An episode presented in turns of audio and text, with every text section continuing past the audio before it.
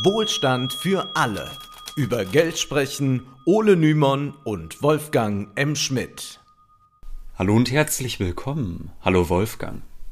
Hallo Ole, heute wollen wir erneut über Sanktionen und die finanzielle Kriegsführung sprechen. Wir sprechen aber nicht gleich über das aktuelle Geschehen. Erst blicken wir in die Geschichte. Wirtschaftssanktionen gab es schon lange. Die letzte Folge haben wir damit beendet, indem wir darauf verwiesen, dass diese Form des Krieges weiteres militärisches Einschreiten verhindern oder sogar ersetzen könnte. Man kann allerdings auch eine andere Perspektive einnehmen, was, wenn Sanktionen einen militärischen bzw. geopolitischen Konflikt erst zum Eskalieren bringen.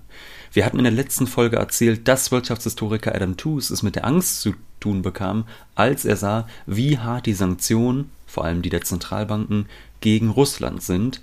Das lag sicherlich auch daran, dass er das gerade erschienene Buch The Economic Weapon: The Rise of Sanctions as a Tool of Modern War von Nicolas Mulder kennt, über das wir gleich sprechen werden. Zuvor wollen wir noch darauf hinweisen, dass dieser Podcast viel Arbeit bedeutet und dass wir uns deshalb sehr über finanzielle Unterstützung freuen. Die Information dazu findet ihr natürlich in der Episodenbeschreibung und wir freuen uns natürlich auch, wenn dieser Podcast weiterempfohlen wird. Mulder zeichnet darin die Geschichte der Sanktionen nach und schaut sich an, wie wirksam Sanktionen überhaupt sind. Auch vor dem aktuellen Krieg sind Sanktionen längst nichts Außergewöhnliches mehr gewesen. Laut UN lebten 2015 bereits ein Drittel der Weltbevölkerung in Ländern, die Sanktionen unterworfen waren. Das dürften jetzt noch ein paar mehr sein. Zwar gab es in der Geschichte der Menschheit immer wieder Handelsbeschränkungen. Schon in der Antike wurde während Kriegen fremden Händlern die Einreise in Städte verboten. Doch Sanktionen im heutigen Sinne kennen wir erst wirklich mit dem Ersten Weltkrieg. Wir wollen jetzt aber nicht die Geschichte des Krieges nacherzählen, sondern gleich in die Zeit danach springen. Denn auffällig ist doch, dass selbst zu Friedenszeiten wie selbstverständlich nun auf der Bühne der Weltpolitik mit Sanktionen gearbeitet wird. Bevor Putin die Ukraine angriff, gab es ja bereits Sanktionen gegen Russland. Sicherlich sowohl quantitativ als auch qualitativ wesentlich zaghaftere als jetzt, aber es gab sie.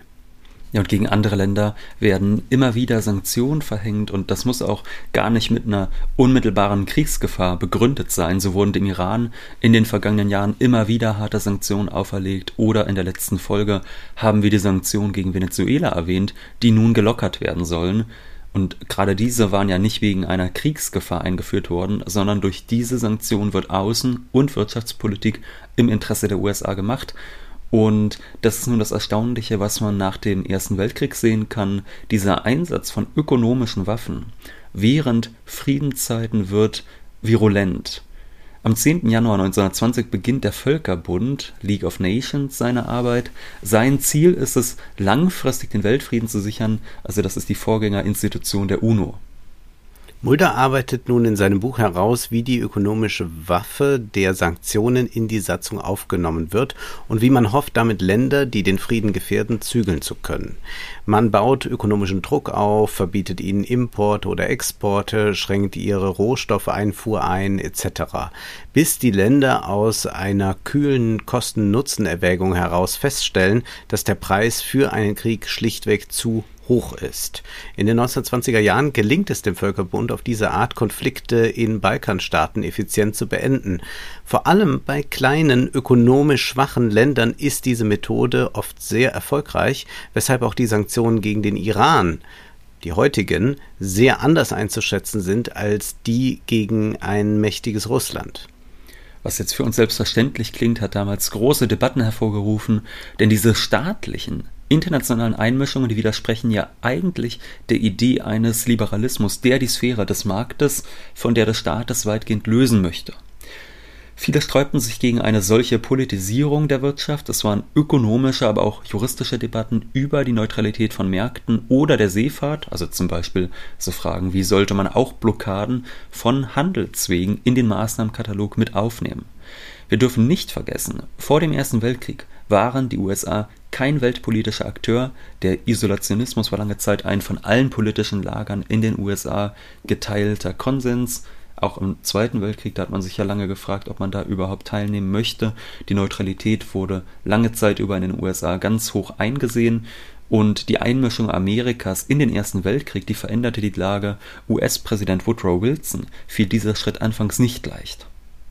Amerika gelingt durch diesen Schritt aber der Aufstieg zu einer Weltmacht, die das gesamte 20. Jahrhundert dominieren wird. Und auch jetzt können wir erleben, dass die Dollarhegemonie ganz entscheidend ist, um überhaupt wirksame Sanktionen durchsetzen zu können. Woodrow Wilson erkannte seinerzeit, wie brutal Sanktionen sein können. 1919 sagte er, sie seien etwas, das gewaltiger ist als der Krieg. Und weiter führte er aus, wenden Sie dieses wirtschaftliche, friedliche, stille, tödliche Mittel an und es wird kein Bedarf an Gewalt bestehen. Es ist ein schreckliches Mittel. Es kostet kein Leben außerhalb der boykottierten Nation, aber es übt einen Druck auf diese Nation aus, dem meines Erachtens keine moderne Nation widerstehen könnte. Noch 1929 bezeichnete selbst US-Präsident Herbert Hoover Sanktionen als unamerikanische Praxis, aber sehr typisch für europäischen Imperialismus. Der Völkerbund nahm nun diese neue Form der Kriegsführung zu Friedenszeiten, also Mulder spricht mitunter von Peace War, in die Verträge auf. Die Verträge von Locarno, die vom 5. bis 16. Oktober 1925 in Locarno verhandelt und am 1. Dezember 1925 in London unterzeichnet wurden, sehen Sanktionsverpflichtungen vor. Also alle Länder, die Mitglied des Bundes sind, verpflichten sich damit, Sanktionen gemeinschaftlich durchzuführen. Das erleben wir aktuell ebenfalls, da darf nicht jedes europäische Land sein eigenes Süppchen kochen, sondern gemeinsame Entscheidungen sind bindend.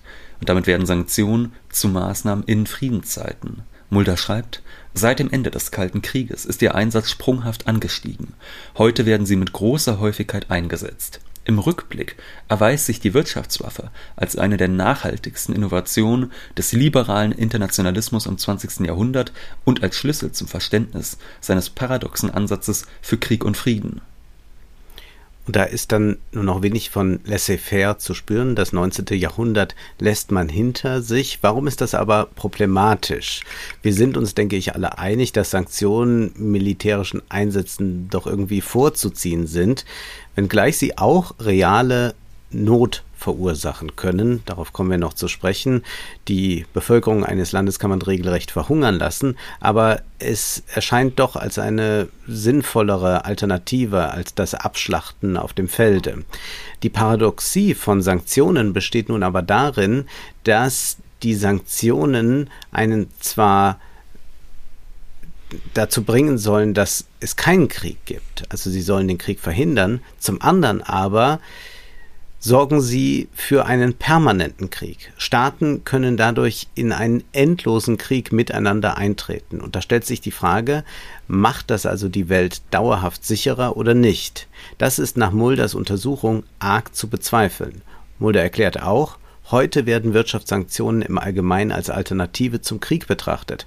Doch in der Zwischenkriegszeit war die Wirtschaftswaffe für die meisten Menschen der Inbegriff des totalen Krieges. Viele Sanktionisten nahmen die verheerenden Auswirkungen des Drucks auf die Zivilbevölkerung mit Bedauern zur Kenntnis, akzeptierten sie aber dennoch voll und ganz. Das liegt auch an der konkreten Erfahrung aus dem Ersten Weltkrieg. Mulder erklärt, William Arnold Forster, ein britischer Blockadeverwalter und glühender Internationalist, gab zu, dass wir während des Ersten Weltkriegs genauso wie die Deutschen versucht haben, unsere Feinde dazu zu bringen, dass ihre Kinder nicht geboren werden. Wir haben versucht, einen solchen Zustand des Elends herbeizuführen, dass diese Kinder, wenn sie überhaupt geboren werden, tot geboren werden. Also man kann eigentlich sagen, im Prinzip waren Sanktionen im vornuklearen Zeitalter schon wie eine Nuklearwaffe. Man produzierte einen rasch eintretenden sozialen Kollaps. Darauf hat man wirklich hingewirkt. Und das traf natürlich besonders jene, die für die Reproduktionsarbeit zuständig waren, weshalb auch einzelne Strömungen der Frauenbewegung gegen die Sanktionspolitik protestierten. Die Zahlen, die Mulder aufbieten kann, sind erschüttert. Im Ersten Weltkrieg starben in Mitteleuropa 300.000 bis 400.000 Menschen an blockadebedingtem Hunger und an Krankheiten. Hinzu kommen die Auswirkungen der anglo-französischen Blockade auf die osmanischen Provinzen des Nahen Ostens. Das Resultat 500.000 Tote. Kritisiert wurde außerdem früh, dass Sanktionen das Machtmittel mächtiger und reicher Länder sind, denn sie zwingen Entwicklungsländer, sich an Boykotten zu beteiligen. Das können wir ja auch jetzt erleben. Da Entwicklungsländer jedoch oft viel abhängiger sind von den Geschäften mit unliebsamen Ländern, bleiben sie dauerhaft arm, während Industrieländer oft erstarkt aus solchen ökonomischen Kriegen hervorgehen. Kurzum, Sanktionen können eine Disziplinierungsmaßnahme von imperialistischen Ländern sein. Mulder beschreibt, dass in den 1920er Jahren Sanktionen tatsächlich eine befriedende Wirkung in den kriegsmüden Ländern hatten, aber in den 1930er Jahren änderte sich dies. Die Sanktionen holten keineswegs mehr alle Länder zurück an den Verhandlungstisch, sondern einige Länder, vor allem Deutschland, Italien und Japan, setzen mehr und mehr auf Autarkie und Selbststärkung. Sanktionen sollten ja eine abschreckende Wirkung haben, wie auch die gegen Russland vor dem aktuellen Krieg Putin zähmen sollten. Allerdings verlieren sie ihre Wirkung nicht nur aktuell, sondern verloren sie auch damals, als Mussolini 1935 in Äthiopien einmarschierte. Da wurde sofort ein hartes Sanktionsregime in Gang gesetzt, aber der faschistische Führer Italiens ließ sich nicht beirren. Japan und Deutschland blicken dann auf diesen Krieg und auch auf die mhm. Reaktion des Völkerbundes und beide Länder beginnen über ihre wirtschaftliche Unabhängigkeit nachzudenken. Plötzlich wird die Expansion eine wichtige Option um eine gewisse Autarkie zu erreichen. Also es führt nicht dazu, dass diese Länder sagen, ach, äh, jetzt setzen wir uns mal wieder an den Verhandlungstisch und gucken, dass wir irgendwie den Frieden bewahren, sondern die sagen, nein, wir müssen selbst stärker werden, müssen mehr selbst produzieren, damit wir vom Ausland unabhängig sind. Wir müssen vielleicht sogar militärisch expandieren, um uns äh, gegen solche Sanktionen zur Wehr setzen zu können. Das heißt, dadurch steigt vielleicht sogar eher die Kriegsgefahr. Ja, Mulder spricht von einem Damoklesschwert internationaler Blockaden, das die Friedenssituation nicht verbessert hat. Natürlich will Mulder nicht monokausal Kriegsausbrüche durch Sanktionsregime erklären. Er zeigt vielmehr in aller Komplexität auf, wie sehr Sanktionen zum zweischneidigen Schwert werden können oder gar einen Pyrrhussieg hervorrufen können. Leicht nämlich können sich diese ja, sagen wir, Eskalationsspiralen bilden durch die Sanktionsregime und dann ist das irgendwann kaum noch aufzuhalten. Mussolini marschiert also 1935 in Äthiopien ein, beziehungsweise sprechen wir hier vom Abessinienkrieg. Das faschistische Italien führt Krieg gegen das Kaiserreich Abessinien in Ostafrika. Mussolinis Ziel war die Gewinnung von sogenanntem Lebensraum. Mehr Platz also, um sich auszubreiten, um an Rohstoffe zu gelangen und um unabhängig von den nicht faschistischen Ländern zu werden. Am 9. Mai 1936 fiel die Hauptstadt Addis Abeba. Damit wurde das Land in die Kolonie Italienisch-Ostafrika eingegliedert. Die Sanktionen hatten laut Einschätzung damaliger Experten wenig Auswirkung auf den Kriegsverlauf, bis die Maßnahmen ihre Wirkung überhaupt entfalten konnten, war der Widerstand gegen die Invasion längst gebrochen. Die am 18. November 1935 in Kraft getretenen Sanktionen betrafen zwar ein Embargo auf Waffen, Munition und Kriegsgerät, auch setzte man eine Kreditsperre durch, was heißt, dass Ausländer keine Kredite mehr an italienische Unternehmen geben konnten. Allerdings waren Öl, Eisen, Stahl und Kohle ausgenommen. Außerdem konnte Italien vieles von Ländern äh, importieren, die nicht Mitglied des Völkerbunds waren. Russland stehen heute auch mit China, Indien und kleineren Staaten Handelspartner zur Verfügung, die nicht sanktionieren. Die League of Nations hatte Mussolini vorher immer wieder angedroht, über lange Zeit, dass er mit harten Sanktionen rechnen müsse, wenn er in Äthiopien einmarschiert. Aber er rückte immer weiter mit seinen Soldaten vor. Interessant ist, er tat es dann auch trotzdem man ihm doch Angst machen konnte, erst einmal, äh, oder man hat eine Drohkulisse aufgebaut. Richtig Angst hatte er dann offenbar nicht und er griff an. Man muss mit Geschichtsvergleichen immer sehr vorsichtig sein, aber manchmal hilft es, sich über gegenwärtige Situationen durch den Blick auf die Geschichte klarer zu werden. Was, wenn Putin vielleicht gar nicht so sehr überrascht ist von den aktuellen Maßnahmen gegen Russland? Das können wir nicht beantworten, wie überrascht er ist oder nicht, aber möglicherweise hat er doch sehr viel antizipiert. Mussolini fürchtete sich eigentlich nur vor einem Ölembargo, interessanterweise, aber genau das wurde nicht umgesetzt. Trotzdem haben Italien, Deutschland und Japan die Sanktionspolitik sehr genau beobachtet und ihre jeweiligen Schlüsse daraus gezogen.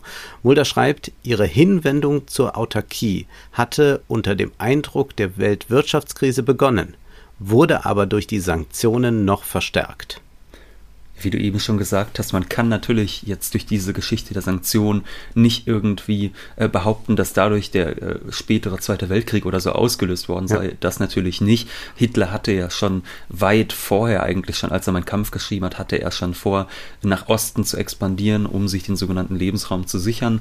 Aber zumindest ähm, kann man sich das mal historisch ansehen, um zu gucken, was zu weiteren Eskalationen oder Deeskalation durchaus führen könnte.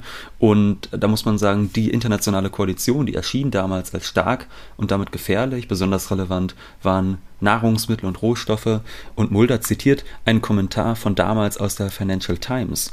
Der Zugang zu den natürlichen Ressourcen der Welt ist, außer in Kriegszeiten, im Allgemeinen für alle frei, die dafür bezahlen können, wie das Ritz-Hotel. Das äh, ja, kennen wir ja alle. Es ist ja wie das Ritz-Hotel, da kommt halt jeder rein, Hauptsache man hat genug. Mit anderen Worten, man kann die Wichtigkeit natürlicher Ressourcen zu besitzen und zu kontrollieren gar nicht überschätzen. Besonders wirkmächtig sind Sanktionen deshalb, wenn sie ein stark industrialisiertes Land, das von Nahrungsmitteln und Rohstoffen aus dem Ausland abhängig ist, treffen. Denn dann kann eine Volkswirtschaft rasch ruiniert werden. Allerdings war man in der Reaktion auf Italiens Krieg zu zögerlich. Mussolini wurde zwar geschwächt, aber der Krieg konnte nicht gestoppt werden. 1935 konnte Italien noch eine Weile kräftig exportieren, damit die Kriegskasse auffüllen. Überlegungen gab es auch, Italien nicht mehr durch den Suezkanal fahren zu lassen. Nach England war Italien das Land, das den Handelsweg am meisten frequentierte, aber dem im Wege stand wiederum die Idee von der Neutralität der See. Also hätte man das gemacht, dann hätte Mussolini das als direkte Kriegserklärung angesehen. Mulder hat in einem aktuellen Beitrag in The New Statesman die Parallele zwischen dem heutigen und dem damaligen Krieg betont, in dem der Völkerbund einen Gradualismus bei den Sanktionen pflegte. Also über Jahre hat man da immer wieder Mussolini klar gemacht und auch mit einigen äh, kleineren Dingen gedroht oder sie umgesetzt, dass äh, man äh, doch entsprechend harsch reagieren werde, wenn er äh, sich Äthiopien nimmt. Man hat die Daumenschrauben für Italien dann auch zugegeben gedreht, als äh, dann äh, dieser Einmarsch stattfand. Aber Italien hatte bei all dem immer noch genügend Zeit, um mehr ökonomische Unabhängigkeit zu gewinnen. Warnungen und Ermahnungen können zudem im Ohr des Gegners wie Ratschläge klingen. Also das kann dann auch bedeuten, bereite dich besser gut vor. Also wenn du da wirklich Krieg führen willst, dann solltest du auch über finanzielle Mittel verfügen, über Rohstoffe und eine gute Wirtschaft aufgebaut haben. Ja, und ähnliches macht Mulder im Umgang des Westens gegenüber Russland aus. Man hat immer sanktioniert und damit hat man eben nicht einfach nur gewarnt, hey, für hier bitte lieber keinen Krieg, sondern auch Zeit zur Vorbereitung gegeben, die Putin durchaus genutzt hat. Nicht zuletzt die seit geraumer Zeit gestiegenen Preise für Öl und Gas haben dafür gesorgt, dass im russischen Staatsfonds im Februar fast 200 Milliarden Dollar lagen, auch wenn wir jetzt wissen, dass Russland Schwierigkeiten hat, auf seine ausländischen Währungen zuzugreifen. Aber trotzdem hat man da doch einiges erstmal an Wohlstand aufgehäuft und die Staatsverschuldung lag bei lediglich 20 Prozent. John Maynard Keynes war von Anfang an der Ansicht, dass Sanktionen nicht genügen, sondern man müsse vor allem Äthiopien finanzielle Mittel zur Verfügung stellen, damit das Land seine Sicherheitsarchitektur verbessern kann, damit es selbst eine wirtschaftliche Macht wird. Keynes plädierte dafür, dem Land ein Darlehen zu garantieren. Kaiser Haile äh, Selassie der Erste prangerte später auch an, dass man zu wenig finanzielle Unterstützung gewährt habe. Diese positiven Wirtschaftswaffen schätzt Mulder im Übrigen auch als sehr viel effektiver ein als die negativen. Darauf kommen wir am Ende nochmal zu sprechen. Was sich aber zeigte ist, der Einsatz wirtschaftlicher Waffen gegen Italien mobilisierte und einte sehr unterschiedliche Kräfte in westlichen Demokratien, nämlich Linke, Liberale und Konservative. Und das können wir in gewisser Weise heute auch erleben. Allerdings schürten die Sanktionen auch das, was Mulder Blockade Phobia nennt. Schon im November 1935 kündigte Mussolini ein Autarkia-Programm an. In Deutschland hatten solche Bestrebungen ohnehin tiefreichende ideologische Wurzeln. Was tat sich also in Deutschland? Mulder schreibt, Erstens zielte der im Frühjahr skizzierte und im Spätsommer 1936 vorgestellte Vierjahresplan auf Rohstofffreiheit durch den Aufbau massiver Kapazitäten für die synthetische Produktion von Öl, Kautschuk und Fasern sowie die Ausbeutung heimischer Eisenerze. Zweitens verfolgten deutsche Diplomaten und Bürokraten eine politisch motivierte Außenhandelspolitik, die darauf abzielte, Überlandverbindungen mit mittel- und osteuropäischen Ländern zu schaffen Drittens konzentrierte sich Hitler auf territoriale Erweiterungen, die nicht nur Sicherheits sondern auch Ressourcenvorteile für Deutschland boten, zunächst durch die Unterstützung von Francos spanischen Nationalisten im Sommer 1936 und danach durch die Annexion Österreichs 1938 und der Tschechoslowakei 1939, als er sich auf einen größeren europäischen Eroberungskrieg vorbereitete Hitler, seine führenden Beamten, die Wehrmacht, das Außenministerium und viele weitere Akteure des NS-Regimes waren aufgrund der Sanktionen gegen Mussolini alarmiert. Bereits drei Tage nach deren Inkrafttreten empfing Hitler den französischen Botschafter André François Poncet, um ihn zu warnen, dass, sollte man Deutschland auch sanktionieren wollen, Deutschland sehr viel stärker sich unabhängig machen werde. Reich Wirtschaftsminister Göring sollte sehr bald einen ambitionierten Plan umsetzen. In 18 Monaten sollte die Treibstoffunabhängigkeit erreicht sein. Kriegsbereit wollte man dann im September 1940 sein. Göring erklärte vor deutschen Industriellen, dass man nicht den Fehler des Ersten Weltkrieges wiederholen dürfe, dass nicht genügend Mittel für die Ernährung der Bevölkerung zur Verfügung stehen. Äh, das war nämlich ein großes Problem. Das tägliche Brot sei im Zweifelsfall, erklärte Göring, wichtiger als Gewehre und Granaten. Und man liest dann einen Satz bei Mulder, den Hitler im August 1939 sagte, ich brauche die Ukraine, damit sie uns nicht wieder aushungern wie im letzten Krieg. Nun müssen Aufrüstungs- und Autarkiebestrebungen auch finanziert werden, deshalb setzten die Nazis auf eine expansive Wirtschaftspolitik. Man versuchte so viel wie möglich zu exportieren. Der Anschluss Österreichs an Deutschland im März 1938 ist letztendlich in diesem Kontext zu betrachten. So erschlossen die Deutschen sich den europäischen Südosten als Wirtschaftsraum und nutzten funktionierende Handelsbeziehungen der Österreicher. Mulder erklärt, dass Deutschland eine Kriegswirtschaft, äh, dass Deutschlands Kriegswirtschaft Anfang 1939 kurzzeitig in besserer Verfassung war als 1914 und schreibt, die Debatte in den westlichen Hauptstädten zwischen Sanktionisten und Beschwichtigern fand also auf der Grundlage einer falschen Annahme statt. Beide Lager glaubten an ein ähnliches materielles Kalkül. Wenn Kosten und Nutzen richtig abgewogen würden, würde sich Hitler wie ein rationaleres Mitglied des internationalen Systems verhalten.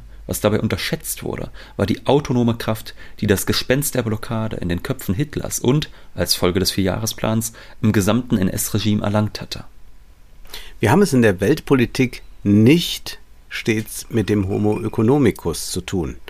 Wir haben ja schon oft festgestellt, der Homo economicus ist eine schöne Fantasie, die in der Realität häufig nicht anzutreffen ist. Für die Weltpolitik gilt das sowieso und das zeigt sich auch jetzt gerade. Und das ist ein wichtiges Fazit von Mulder. Wenn alle Regierenden immer rational nach dem Kosten-Nutzen-Kalkül entscheiden würden, wären Sanktionen wahnsinnig effektiv. Doch die Welt sieht anders aus. Mulder hat recht deprimierende Zahlen zur Wirksamkeit von Sanktionen parat. Er schreibt, auffallend ist, dass sich dieser begrenzte Nutzen nicht auf die Häufigkeit der Anwendung ausgewirkt hat. Im Gegenteil. Die Verwendung von Sanktionen hat sich in den 1990er und 2000er Jahren im Vergleich zum Zeitraum von 1950 bis 1985 verdoppelt. In den 2010er Jahren hat sie sich nochmals verdoppelt. Doch während im Zeitraum 1985 bis 1995 zu einem Zeitpunkt großer relativer westlicher Macht die Erfolgschancen von Sanktionen noch bei 35 bis 40 Prozent lagen, sind sie bis 2016 auf unter 20 Prozent gesunken. Also weniger als 20 Prozent der Sanktionen sind wirksam. Das heißt, man sollte den Erfolg von Sanktionen nicht überschätzen. Sicherlich ist die finanzielle Kriegsführung auf einer neuen Stufe angelangt, doch wie effektiv diese wirklich ist, wird sich noch zeigen, zumal wir auch mal drüber nachdenken können, welche Effekte diese Sanktionen bei Indien oder China haben werden. Werden die sich jetzt ansehen, was mit Russland passiert, so wie Japan und Deutschland beim Krieg in Äthiopien auf Italien geblickt haben? Da muss man sagen, naja, wenn man zum Beispiel sieht, ach, die russischen Reserven können von einer Sekunde auf die nächste eingefroren werden, da wird man sich sicherlich die Frage stellen, wie kann man autarker werden, wie kann man es schaffen, vom globalen Dollarsystem irgendwie loszukommen. Und diese Tendenz zur Autarkie, die ist kaum übersehbar und darüber wird nochmal gesondert zu sprechen sein in diesem Podcast. Wollen wir noch eine Lanze für Merkel brechen? Ja, äh, das äh, kannst du ja mal machen. Da stehst du wahrscheinlich relativ allein auf weiter Flur gerade. Also hast du dir einen schönen Zeitpunkt ausgesucht, Wolfgang? Ja, selbst die, die immer getwittert haben, wir werden sie vermissen, äh, mhm. sind äh, jetzt richtige Merkel-Gegner geworden. Und ich bin jetzt auch nicht äh, zum Merkel-Fan mutiert und war bekanntlich auch nie einer. Und ja, erstmal können wir festhalten, es ist schon ganz schön katastrophal, dass Merkel die ökologische Wende nicht vorangetrieben hat. Wir könnten uns längst weitgehend von fossilen Energien gelöst haben. Die technischen Möglichkeiten sind lange schon vorhanden. Dass wir immer noch so viel Gas und Öl importieren, ist ein eindeutiges Versagen von Merkel. Das klingt jetzt noch nicht so ganz, als würdest du für sie so eine Riesenlanze brechen. Naja, wir müssen es ein bisschen differenziert betrachten. Es wird jetzt allenthalben so getan, als habe Merkel Deutschland an Putin geradezu ausgeliefert. Tatsächlich ist ja die aktuelle Situation verfahren, das müssen wir zugeben. Ja, also ich meine, zumindest hier in Deutschland beziehen wir 34 Prozent der Ölimporte aus Russland. Das heißt, man finanziert auch durchaus in ordentlichem Maße Putins Krieg mit kann sich aber gleichzeitig davon nicht so einfach lösen, da man dann in eine bittere Rezession gelangen könnte. Und da reden wir jetzt nicht einfach nur von autofreien Sonntagen oder so wie in den 70er Jahren, dass dann mal auf der äh, Autobahn spazieren gehen kann, sondern das würde ökonomisch schon deutlich stärker wehtun. Mhm. Rückblickend können wir also festhalten, dass Merkels Politik erfolglos war. Aber war Merkels Idee, wirklich per se falsch, eine gegenseitige Abhängigkeit zwischen Russland und Deutschland herzustellen. Jetzt können wir sagen, ja, hat nicht funktioniert. Aber ist die Idee grundsätzlich zu verteufeln, die Merkel da hatte? Das Ganze fußt ja auf der Annahme, dass man durch eine solche Abhängigkeit militärische Konflikte verhindert nach dem Motto, die Hand, die mich füttert, die beiß ich nicht. Putin hat sich gegen diese ökonomische Rationalität nun gestellt. Aber Merkel war von einer solchen Rationalität, die ja auch immer leitend war für ihre Politik, auch für ihre Außenpolitik, überzeugt. Und sie war wohl auch davon überzeugt, dass Putin diese ökonomische Rationalität hat.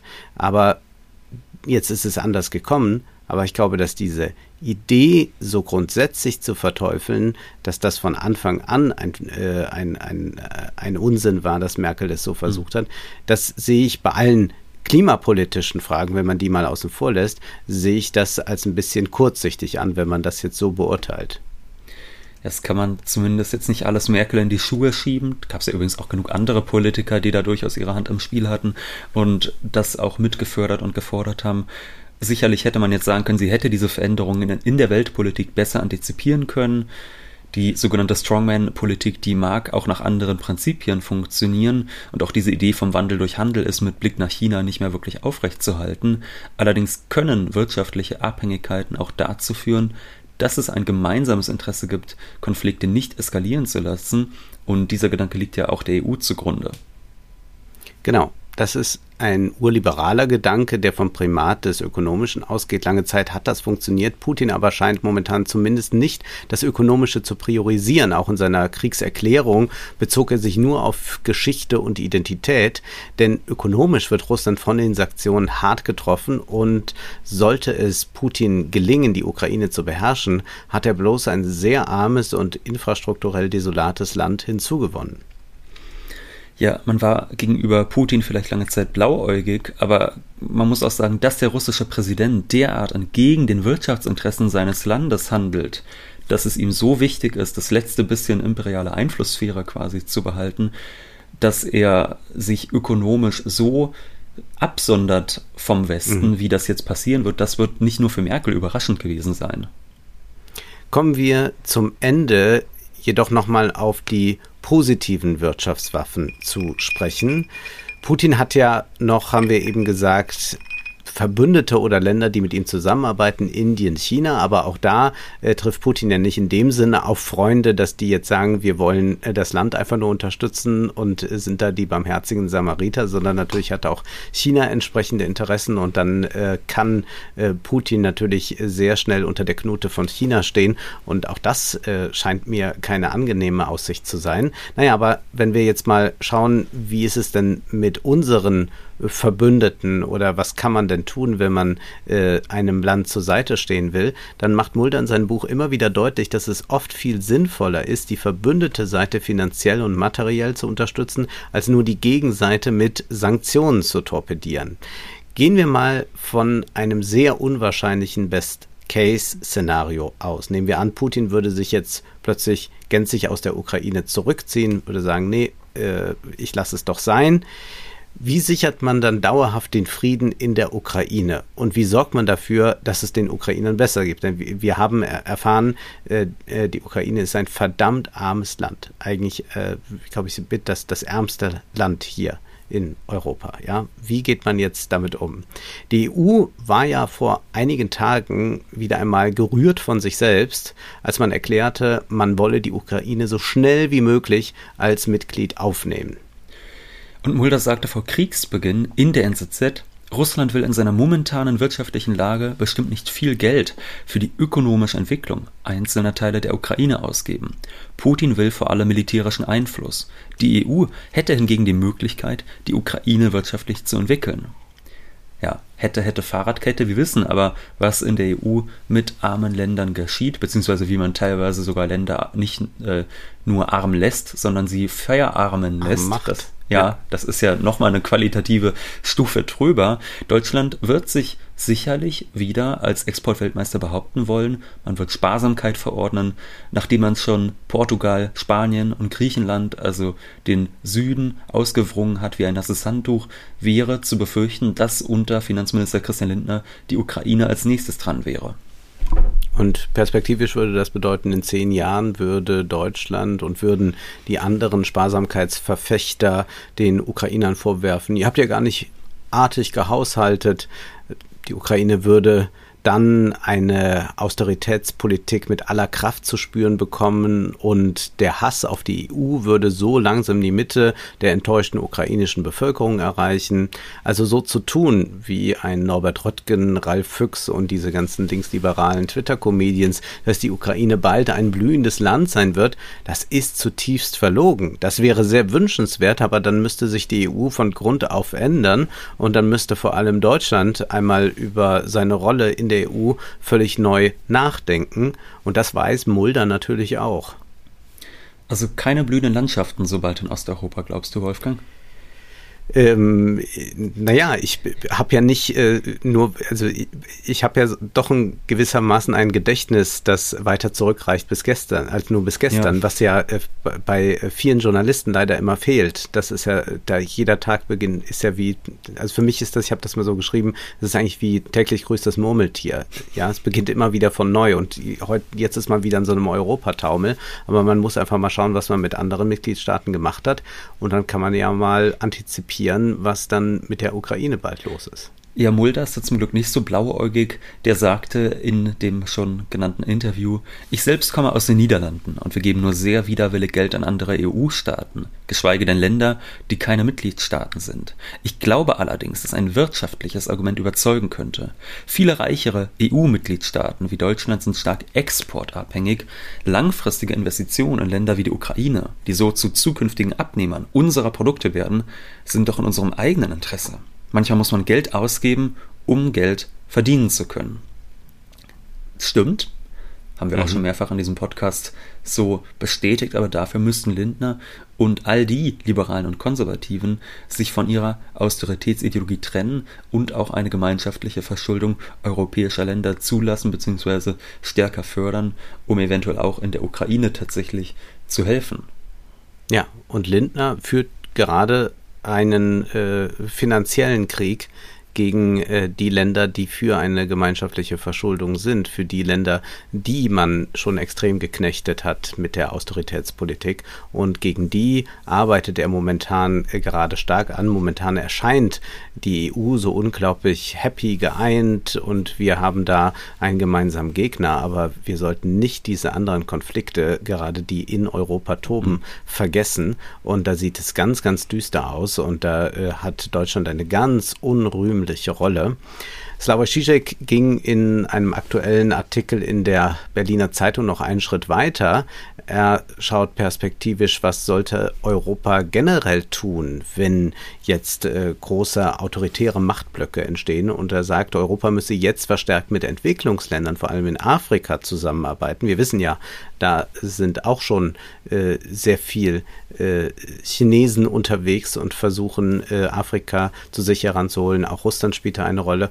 Und Zizek sagt, Europa müsste eigentlich da äh, jetzt viel mehr präsent sein, was meint, Europa müsste diese Länder finanziell unterstützen und so wichtige Verbündete an sich heranziehen. Aber auch das ist momentan nur ein schöner Traum und wird es vielleicht auch bleiben, denn die reiche EU spendet ja noch nicht einmal die dringend benötigten Impfstoffe.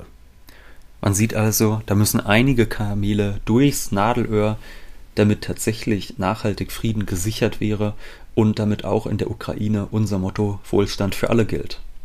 Ja, wir sollten uns jedenfalls keinen Illusionen hingeben. Jetzt ist aber erst einmal Schluss für heute, denn Zeit ist Geld. Prosit! Das war Wohlstand für alle. Ihr könnt uns finanziell unterstützen über paypal.me-ole und Wolfgang oder über die in der Beschreibung angegebene Bankverbindung. Herzlichen Dank.